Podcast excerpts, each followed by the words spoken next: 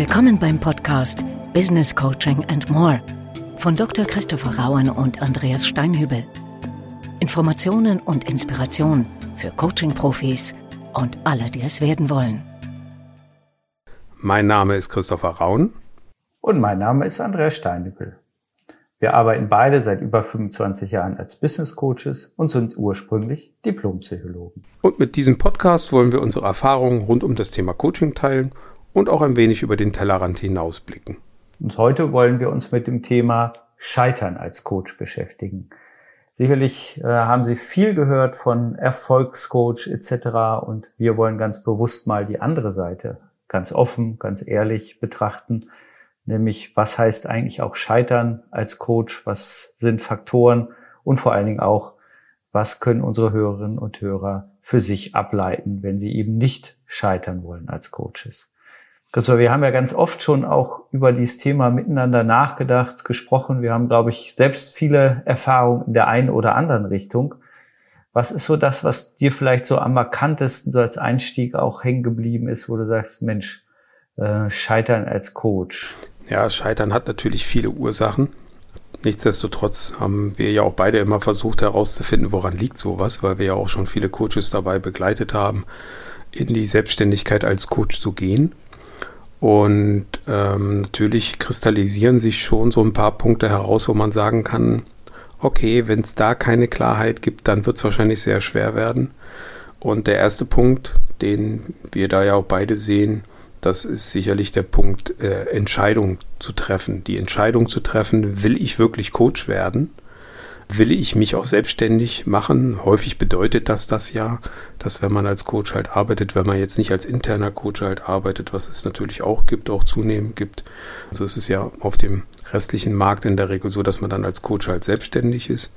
Und nicht jeder ist für die Selbstständigkeit halt geeignet, das muss man halt auch ganz klar sagen. Und manchmal wollen Menschen halt sehr gerne zwar Coach sein, ähm, aber sie wollen nicht so gerne selbstständig sein. Und da entsteht zuweilen halt ein Zielkonflikt, der dann zu einer gewissen Unklarheit halt führt, dass die Leute dann doch nicht so klar die Entscheidung innen drin getroffen haben, dass sie es wirklich wollen, dass sie wirklich bereit sind, diesen Weg halt zu gehen, sondern dass sie vielleicht dann insgeheim doch hoffen, dass sie eine Anstellung finden oder ein, besseres Angebot bekommen oder dass ein Headhunter auf sie zukommt, was dann letzten Endes so ein bisschen Fahren mit angezogener Handbremse darstellt. Und für mich ist das einer der ersten, nicht der einzige, aber einer der ersten Punkte, woran man feststellen kann, ja, das wird vielleicht nicht so erfolgreich laufen, wie sich das halt jemand vorgestellt hat. Und ein weiterer Punkt, den ich auch sehr häufig sehen kann, ist, dass ähm, da auch zu wenig geplant wird, manchmal beim Gang in die Selbstständigkeit, ähm, dass man halt hofft, äh, wenn man zum Beispiel eine Ausbildung gemacht hat, wenn man eine Qualifikation gemacht hat, wenn man einen Kunden mal gewonnen hat, dass das jetzt ausreicht und der Laden sozusagen läuft. Äh, man muss aber letzten Endes sehr systematisch vorgehen, auch immer wieder Routineaufgaben halt machen, auch gerade dann, wenn es mal gut läuft, weil das kennt jeder Selbstständige, es immer Phasen gibt, wo es dann nicht so gut läuft. Und wenn man das nicht macht, dann kann das eine gewisse Zeit lang gut gehen und dann wird man vielleicht noch von einem vorherigen Erfolg getragen. Aber wir wissen, was danach kommt. Denn auch in der Coaching-Branche wachsen ja bekanntermaßen die Bäume nicht in den Himmel. Das sehe ich aber auch schon so als nächsten Punkt. Viele haben eine Erwartungshaltung, wenn sie Coach werden wollen und zum ersten Mal sich mit dieser Idee beschäftigen und auch später sich mit dieser Idee beschäftigen, eine, eine Erwartungshaltung, die häufig so in der Form gar nicht erfüllbar ist. Ähm, nämlich, dass sie da sehr schnell ganz erfolgreich sein können und ganz tolle Honorare realisieren können, halt als Coach. Ähm, und so funktioniert das nicht. Das dauert schon sehr lange, bis man in den Markt halt reinkommt. Also nach unserer Erfahrung hier auch mehrere Jahre. Das bedeutet auch immer ein Stück weit eine Durststrecke zu überstehen. Und das muss man sich innerlich leisten können und wollen und natürlich auch äußerlich, sprich, da brauchst du irgendeine Art von Ressource, äh, auch letzten Endes natürlich finanzielle Ressourcen, die einem das möglich machen, diese Durchstrecken, die immer da sind, gerade wenn ein Geschäft halt anläuft, gut überstehen zu können. Und wenn das falsch oder unrealistisch gesehen wird oder geplant wurde, dann führt das häufig zu Frustration. Frustration führt meistens nicht dazu, dass man besser arbeitet, viele sehnen sich dann durchaus danach wieder in eine andere Tätigkeit halt zu gehen. Das sind dann natürlich schon so Punkte, wo man sagen kann, dass es nur eine Frage der Zeit ist, bis dann jemand auch aufhört, wieder Coach zu sein.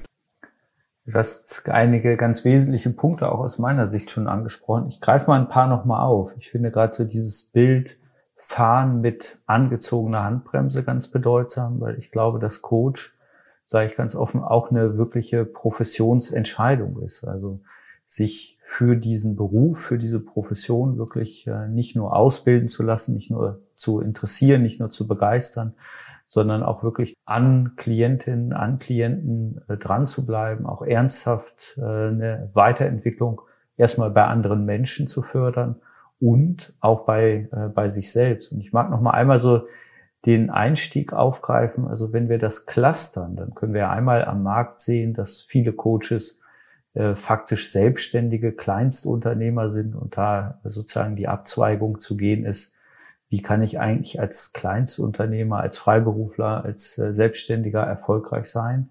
Äh, ich nehme gleich den Schlenker nochmal, weil die andere Seite kann ja auch sein, wie kann ich intern erfolgreich sein, mich erfolgreich platzieren. Das ist vielleicht weniger der wirtschaftliche Erfolg.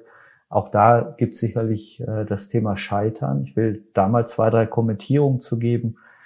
Ich glaube, das eine, der eine Teil des Scheiterns intern ist, dass ich schlicht und ergreifend keine Akzeptanzzuschreibung des jeweiligen sozialen Systems, also der Organisation, der Kolleginnen, Kollegen, der Führungsebene bekomme. Ähm, aus äh, meiner Erfahrung ist das was, was gerade viele Interne am Anfang maßlos unterschätzen, weil die manchmal die Pumuckel-Fantasie haben. Pumuckel und Meister Eda, also ich bin ja eh da ähm, und muss deshalb eine Akzeptanz bekommen. Also gerade intern platzieren, Marketing im besten, dezenten Sinne zu betreiben, Akzeptanz zu generieren und vor allen Dingen Souveränität und Vertraulichkeit generieren.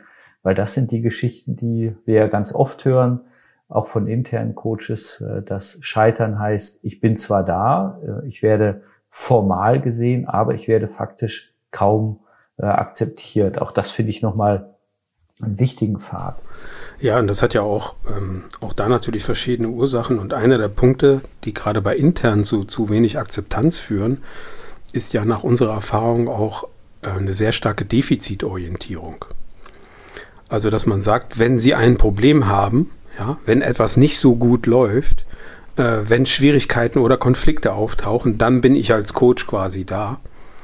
Äh, was dann natürlich ein, äh, ein, schönes Angebot darstellt auf der einen Seite, auf der anderen Seite heißt das natürlich dann auch umgekehrt, dass alle Leute, die zum internen Coach gehen, damit ja in der Systemöffentlichkeit quasi belegen, dass sie irgendein Problem haben. Dann wird Coaching zur Stigmatisierung intern. Und da geben wir ja auch immer grundsätzlich die Empfehlung zu sagen, ja, es ist richtig, Coaching auch ähm, problemorientiert halt anzubieten, aber eben nicht nur und nicht nur ausschließlich, sondern gerade als interner Coach auch immer sich zu fokussieren, mindestens mit zu fokussieren ähm, an Aspekte, äh, auf Aspekte von positiver Leistungsorientierung, von Entwicklung, von Potenzialförderung. Dass also Coaching nicht zum Nachsitzen für Leistungsschwache wird, die es nicht bringen, sondern dass Coaching etwas ist, was Unterstützung gibt, auch von einem guten Level auf einen sehr guten Level zum Beispiel zu kommen. Also dass es letzten Endes da eine Fördermaßnahme halt ist für alle, die sich weiterentwickeln wollen in einer positiven Hinsicht. Und wenn das nicht passiert, dann verbrennt Coaching trotz bester Absichten dann durchaus intern sein Image. Und dann will natürlich niemand mehr dahin gehen, weil dann heißt es, klar, also klar, wer zum Coach geht, der hat es dann auch nötig. Und das ist natürlich nicht so eine schöne Assoziation, die dann geschaffen wird. Das heißt, es braucht eher Ressourcenorientiertheit und weniger Defizitorientiertheit, weil dann ist Scheitern intern durchaus vorprogrammiert.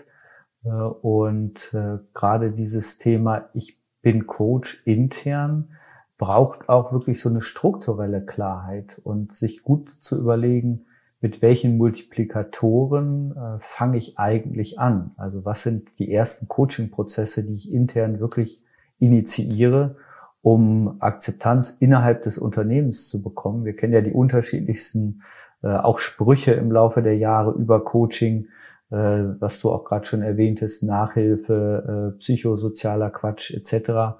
Und ich muss sagen, mich freut das sehr, auch aus unserer Ausbilderrolle, dass gerade das interne Coaching immer mehr Akzeptanz bekommen hat, gerade die letzten Jahre.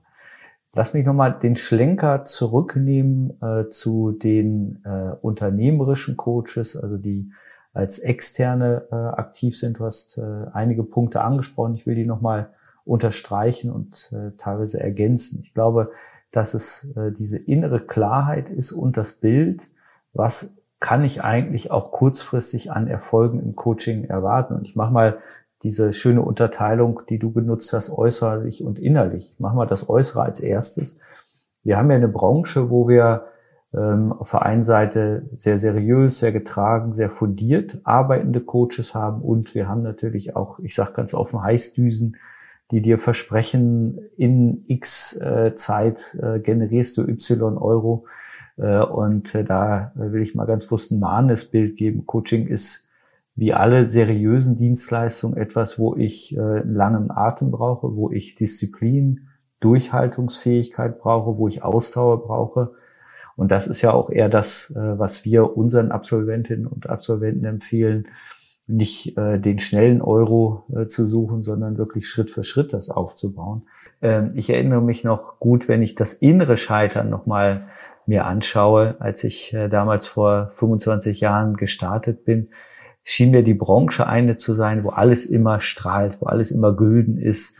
Äh, über Fehler wurde nicht gesprochen, alle sind immer wahnsinnig toll, erfolgreich, alle Prozesse laufen gut und äh, nein, Scheitern gehört zum Coaching dazu und auch innerlich Muster für sich zu entwickeln, mit auch ganz offen vergeigten Prozessen gut umgehen zu können, in die Reflexion zu gehen, in die kollegiale Intervision zu gehen, sich ein Netzwerk aufzubauen, durchaus auch in die professionelle Supervision, weil Scheitern gehört dazu, weil wir haben einen Prozess, der qua Definition ergebnisoffen ist und nicht nur von uns als Coaches abhängt, sondern vielmehr extrem stark von dem Klienten, von den Klientinnen äh, als solches.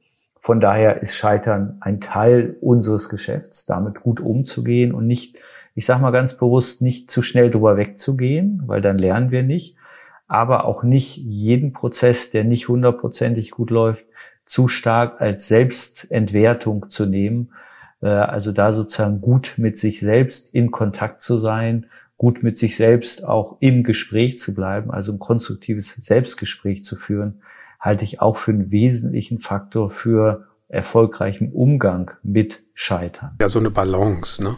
Auf der einen Seite sich nicht nur in Selbstzerfleischung zu üben, auf der anderen Seite aber kritikfähig zu bleiben. Unsere Fehler äh, sind ja viel lehrreicher als unsere Erfolge. Ja, Erfolg hat ja häufig so eine stabilisierende Wirkung und Fehler in der Regel natürlich nicht so, aber sind halt lehrreicher. Da kann man immer für sich daraus ableiten, was kann ich besser machen, was hätte ich vielleicht mehr vorbereiten müssen, hätte ich im Prozess Dinge anders machen müssen, habe ich in der Nachbereitung was übersehen, habe ich im System was übersehen ähm, und das kann einem dann schon helfen, da halt besser zu werden. Und deswegen auch hier, glaube ich, ist es ganz wichtig, dass wir halt auch betonen, Scheitern ähm, heißt nicht, alles ist aus, sondern Scheitern heißt auch als Coach, das ist ein normaler Teil der Profession, äh, nicht immer nur erfolgreich sein zu können und sich diesen Druck zu machen, immer nur erfolgreich zu sein, ist letzten Endes äh, unrealistisch und auch nicht durchhaltbar. Also wenn jetzt jemand sagt, er hat nur erfolgreiche Coaching-Prozesse, dann bin ich persönlich zumindest skeptisch. Ich will das vielleicht nicht in Abrede stellen, dass das nicht grundsätzlich möglich sein kann. Aber ähm, meistens basiert sowas eher auf Wahrnehmungsdefiziten. Mhm. So möchte ich das mal freundlich umschreiben. Und ähm, insofern ist Scheitern für mich jetzt gar kein Merkmal von, von Misserfolg, sondern es ist für mich ein ganz natürliches Merkmal von, von Professionalität und einer guten Wahrnehmung. Natürlich sollte man als Coach äh, zumindest grundsätzlich mehr erfolgreiche als misserfolgreiche oder gescheiterte Coaching-Prozesse haben. Das ist natürlich klar. Aber zu glauben, dass man zu 100% immer erfolgreich sein kann, ist natürlich genauso unrealistisch ähm, wie, wie andere unrealistische Vorstellungen, wie zum Beispiel sehr schnell ähm, Hunderttausende Euro äh, Umsatz generieren zu können, was da auch teilweise ja am Markt halt suggeriert wird. Sein Geschäftsmodell mit Hilfe von ganz tollen Marketeers zu skalieren, die tollsten Kunden zu bekommen und sich dumm und dusselig zu verdienen. Ähm, da möchte ich an der Stelle nochmal ein bisschen vorwarnen, ähm, solche Angebote, die da ja auch häufig über Social Media Agenten verbreitet werden, die erweisen sich nach meiner Erfahrung zumindest häufig als sehr substanzfrei. Und äh, insofern wäre ich da immer sehr vorsichtig. Das ist für mich kein Weg, äh, wo, wo man Scheitern mit umgehen kann. Ja, im Gegenteil. Insofern da lieber Substanz schaffen. Das ist ja auch das, was wir grundsätzlich empfehlen. Und immer den Kunden halt im Blick behalten. Also ich glaube, dass einer der Fehler, den viele Coaches halt machen, darin besteht, dass sie zu sehr an sich selbst denken, also was sie mögen und welche Themen sie interessieren und wo sie Spaß dran haben, was nicht, nicht ganz falsch ist. Aber wenn das der einzige Fokus ist und dabei verloren geht, was braucht eigentlich der Kunde? In welcher Situation sind Kunden? Was für Unterstützung haben die gerne? Ja, und wie nehmen sie die in Anspruch? Ähm, das muss man beides bedenken. Ja? Man muss an beiden Seiten des Marktes sozusagen sich einem Thema halt annähern. Und manchmal kreisen Coaches so sehr um sich selbst, dass sie den Mehrwert für den Kunden dabei einen Tacken zu weit in den Hintergrund schieben. Und dann hat man aus eigener Perspektive heraus vielleicht ein sehr gutes Angebot. Dummerweise kann der Kunde nicht so viel damit anfangen. Und das ist dann natürlich der Anfang vom Ende. Und auch da kann ich immer nur empfehlen, nicht nur im eigenen Saft zu schwimmen, sondern sich wirklich Feedback einzuholen, mit anderen zu reden, auch Supervision zu nutzen, im vernetzten kollegialen Umfeld sowas halt auch zu besprechen, ähm, damit man rechtzeitig halt merkt, dass man da vielleicht äh, sich ein bisschen vom Kunden entfernt hat und das Ganze dann nicht mehr so marktfähig ist und man sich dann über den Misserfolg halt wundert. Äh, letzten Endes ist das zum, nicht ausschließlich, aber zum großen Teil natürlich auch ein Stück weit selbst gemacht. Deswegen plädiere ich immer dafür, ähm, wenn man was entwickelt, sich Gedanken zu machen, nicht nur über Formate zu reden, also Coaching ist ja ein Format, sondern sich über Inhalte Gedanken zu machen, weil Klienten interessieren sich nach meiner Erfahrung nicht besonders für Formate. Klienten interessieren sich für Lösungen. Und wie wir das nennen, ob wir das Coaching nennen oder ob wir das Training nennen oder Seminar oder Workshop oder Change Management oder Organisationsentwicklung oder Kulturentwicklung, das ist dem Kunden nicht vollkommen egal, aber der Kunde verlässt sich letzten Endes darauf, dass man eine Expertise hat in einem bestimmten Bereich und da Lösungsvorschläge machen kann und nicht nur Formatvorschläge halt macht. Und da, glaube ich, sind viele Coaches, die gescheitert sind, einfach zu formatorientiert gewesen und nicht zu nicht inhaltsorientiert genug und nicht kundenorientiert genug. Mir, mir kommt gerade so ein Bild, so ein äh, Coach, der fast derwisch gleich um sich selbst herum tanzt und sich selbst beweihräuchert. Ähm, das äh, wäre sicherlich nicht das positive Bild. Und du, finde ich, sprichst einen ganz wichtigen Punkt an. Scheitern, also in meiner äh, inneren Welt ist Scheitern sogar eher ein Gütemerkmal, äh, weil, und ich finde das ganz bedeutsam, was du vorhin gesagt hast, dieses Thema es ist alles immer bunt, heißt vielleicht auch, ich habe nicht genau genug hingeguckt. Und äh, wenn wir nochmal uns erinnern, was will Coaching eigentlich im Kern? Coaching will im Kern ja Selbstentwicklung äh, bei anderen Menschen fördern, Selbstreferenzen fördern, Selbstbezug fördern. Und äh, deshalb finde ich mittlerweile das Thema Scheitern als Teil der Entwicklung auch anzunehmen, auch zu akzeptieren und eben in eine Lernschleife für sich daraus zu gehen. Und äh, ich mag mal unseren äh, lieben Kollegen, den Dr. Hermann Küster an der Stelle äh, zitieren, der immer so schön sagt, Scheiter heiter. Äh, Finde ich einen glorreichen Spruch. Also nimm Scheitern als Teil von heiterer Selbstentwicklung an, äh, bleib dabei nicht stehen. Und äh, so diesen Punkt, Kunden interessieren sich wenig für Formate, ähm, sondern für Inhalt und vor allen Dingen für Lösungen, finde ich ganz bedeutsam. Wir haben uns ja entschieden, sozusagen Coaching als Profession für uns anzunehmen und da auch natürlich sehr für einzustehen. Aber ich habe äh, selten eine Anfrage bekommen, ich möchte mich coachen lassen, sondern primär, ich habe folgende Themenstellung, ich habe folgende Herausforderung unternehmerischer Art, persönlicher Art und was kann eine Unterstützung sein, ein Weg sein, mir persönlich als Kundin, als Kunde äh, da weiterzuhelfen. Und das finde ich auch wichtig ähm, und das äh, rege ich auch nochmal deutlich allen äh, etablierten, aber auch neuen jungen Coaches an. Beschäftigt euch mit Entwicklung am Markt, beschäftigt euch durchaus auch mit technologischen Entwicklungen. Was, was ist gerade los? Was brauchen Unternehmerinnen, Unternehmer? Was brauchen Führungskräfte? Was brauchen Menschen, die in verantwortlichen äh, Positionen sitzen? Was beschäftigt die? Was sorgt die? Was verunsichert die? Und was können unsere Lösungsangebote an der Stelle sein, die eben nicht aufgesetzt von außen sind, sondern aus den Bedarfen der Kunden entstehen. Und ähm, da bin ich ganz, ganz kritisch.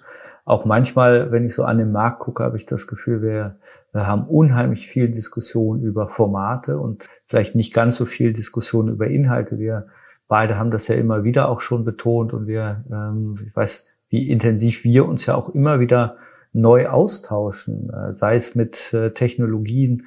Ich erinnere nur noch mal an das, was, was du ja auch mal ganz deutlich reingebracht hast. Was verändert sich auch durch die neue Akzeptanz, die gesteigerte Akzeptanz von Remote-Formaten? Was sind vielleicht auch künstliche Intelligenzformate, die unsere Coachingleistung unterstützen werden, Punkt, Punkt, Punkt. Ich will das nur so als kleinen Exkurs wählen, weil ich glaube, das ist auch wichtig, um äh, sich mit Menschen zu beschäftigen, die im Leistungskontext äh, in Selbstkontakt und in Fremdkontakt gehen müssen. Damit sich eben auch zu beschäftigen, will ich nur noch mal so ganz deutlich ergänzend unterstreichen. Ja, und ich möchte da noch ergänzen, dass es mir immer wichtig ist, auch zu fragen, warum will eigentlich jemand Coach sein? Ah, wichtige Frage, ja. Und häufig ist, ist da auch schon der Hase im Pfeffer liegend, wenn, es, wenn wir über das Thema Scheitern halt reden. Weil wir kennen das ja auch beide, dass manchmal Menschen Coach werden wollen äh, aus einer Weg von Logik und weniger aus einer Hinzu Logik. Also die wollen weg aus einem alten Job, mit dem sie frustriert und unzufrieden waren und projizieren irgendwelche Heilserwartungen in diese Coaching-Tätigkeit halt rein, die aber sehr unspezifisch halt sind. Und die Hauptmotivation bleibt aber nicht Coach zu werden, sondern die Hauptmotivation ist aus was anderem wegzukommen. Und dann ist das Risiko sehr groß, ja, sich so eine, so eine Heilserwartung, so eine Projektion halt aufzubauen, damit man da halt rauskommt aber viele haben gar keine Ahnung, was, worauf sie sich da halt äh, tatsächlich halt einlassen, wenn sie in eine Form von Selbstständigkeit oder in einen Job als Coach halt gehen und ähm, legen damit im Grunde genommen auch ein Stück weit die Grundlage für das Scheitern. Und für mich ist es deswegen wichtig herauszufinden, warum möchte denn jemand Coach sein? Bin ich vielleicht, ich bin jetzt mal gehässig, ja, bin ich jetzt einfach eine gescheiterte Führungskraft? Und, äh, und habe keinen Bock mehr auf Führung, weil ich es nicht gut konnte, aber jetzt irgendwie zehn Jahre lang gemacht habe und denke mir, ja, ähm, jetzt werde ich Coach. Also, ne, gehässig gesagt, ich habe es jetzt als Führungskraft nicht geschafft. Ähm, jetzt werde ich halt Coach und berate andere Führungskräfte. Ja, ja. Oder bin ich Führungskraft und sage, oh, ähm, ich habe was aufgebaut, mir ist was gelungen, ähm, ich möchte was weitergeben und nicht nur an Mitarbeiter, sondern ich möchte vielleicht auch in einem anderen Rahmen was weitergeben und will diese Erkenntnisse, diese Werte, diese Dinge, die ich für sehr wichtig halte, an eine nächste Generation zum Beispiel weitergeben. Das kann ja auch eine, eine, innere Mission sozusagen sein. Und der Kunde weiß ja vorher nicht, mit welcher Art von Coach er es zu tun hat. Ist das jetzt so eine gescheiterte Führungskraft oder ist das eine gestandene Führungskraft, die wirklich ein ähm, Ziel halt auch hat? Manchmal ist so mein Eindruck, Wissen ist die Menschen selbst nicht, ähm, in welche dieser Kategorien, die jetzt natürlich sehr holzschnittartig sind, sie halt gehören und machen sich da halt auch was teilweise vor. Und ähm, ja. häufig ist es nicht so, dass jetzt aus, aus gescheiterten Führungskräften gute Coaches werden. Das muss man auch in der Deutlichkeit halt sagen. Ja, das ist ja, ähm, das es tut auch manchmal ein bisschen weh. Äh, und wir wissen ja, nur weil jemand denn jetzt in einem System gescheitert ist, ist jemand nicht automatisch ein schlechter Mensch. Das heißt nicht, dass er nicht in einem anderen System halt erfolgreich sein kann. Aber ich glaube, dass es sehr wichtig ist, sich sehr ehrlich darüber Gedanken zu machen, aus welcher Motivation heraus man vielleicht rausgeht oder in was anderes halt reingeht und was da vielleicht stärker ist, das Raus oder das Rein.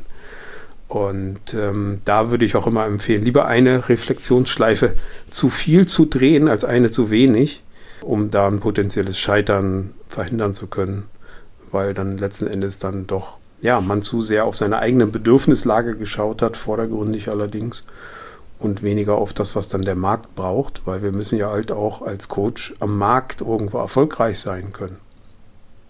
Und jeder Selbstständige kennt das. Es gibt immer Durststrecken egal wie erfolgreich man ist, es gibt immer Momente, wo es nicht gut läuft und am Anfang ist sowas natürlich noch viel wahrscheinlicher, wenn man kein etabliertes Geschäftsmodell hat, wenn man keine etablierte Kundenstruktur hat und Angebote und so weiter. Ja. Viele sind wirtschaftlich, aber auch mental äh, nicht gut ausgestattet, um diese Durststrecken halt durchzustehen. Und wenn dann ein Angebot kommt, etwas anderes zu machen oder dann relativ schnell wieder in ein, ein sicheres, in Anführungsstrichen, sicheres äh, Arbeitsverhältnis zurückzugehen, dann gehen halt auch viele ähm, aus, als Coaches aus dem Markt heraus. Das hab ich, haben wir ja beide oft genug erlebt, habe ich oft genug erlebt, du ja auch. Ähm, das ist für mich aber nicht ein Zeichen dafür, dass der Coaching-Markt so schlecht oder über, überwuchert ist, sondern letzten Endes ein Ausdruck von so einer gewissen Unklarheit. Natürlich gibt es in diesem Coaching-Markt, haben wir ja beide vorhin auch schon gesagt, oder hast du vorhin schon gesagt, auch Menschen, die jetzt nicht unbedingt das seriöseste Angebot auf diesem Planeten äh, vertreiben wollen. Ähm, aber es gibt auch sehr gute professionelle Coaches und die ein hervorragendes Angebot halt haben, wo man sich nicht mit verstecken muss. Und wie üblich liegt die Wahrheit irgendwo in der Mitte.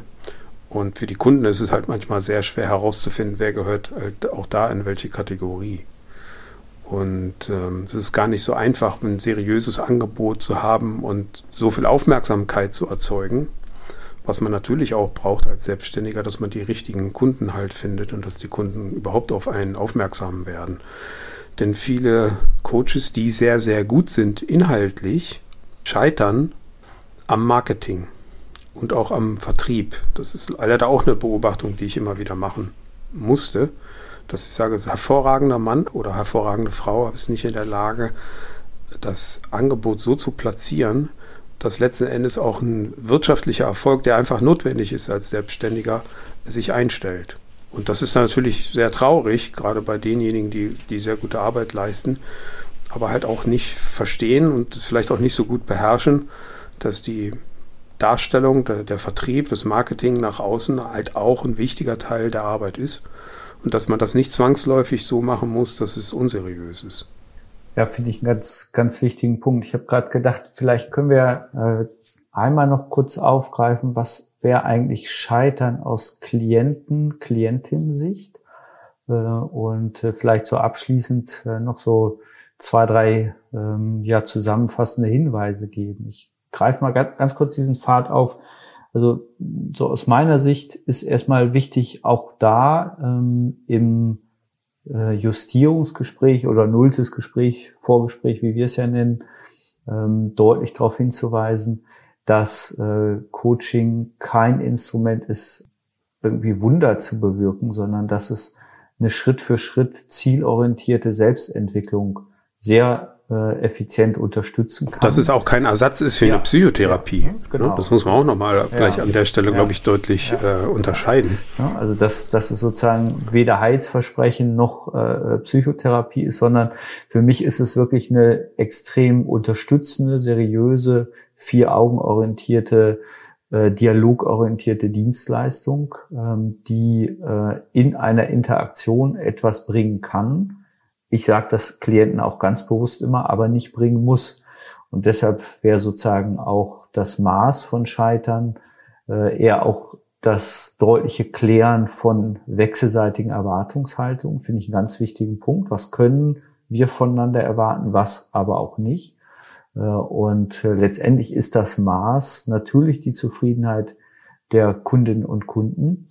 Aber es ist eben auch wichtig, dass als Coach durch realistisches, gutes, professionelles Erwartungsmanagement mitzugestalten und dem sozusagen nicht im Sinne eines Oberkellners ausgeliefert zu sein, im Sinne, was, da, was darf es noch sein und was darf die Küche Ihnen noch servieren, sondern letztendlich ähm, bin ich da und Sie kochen selbst. Also, und das finde ich auch nochmal wichtig. Selbstverantwortung ist eben Teil des äh, Klienten- und Klientinnenmanagements.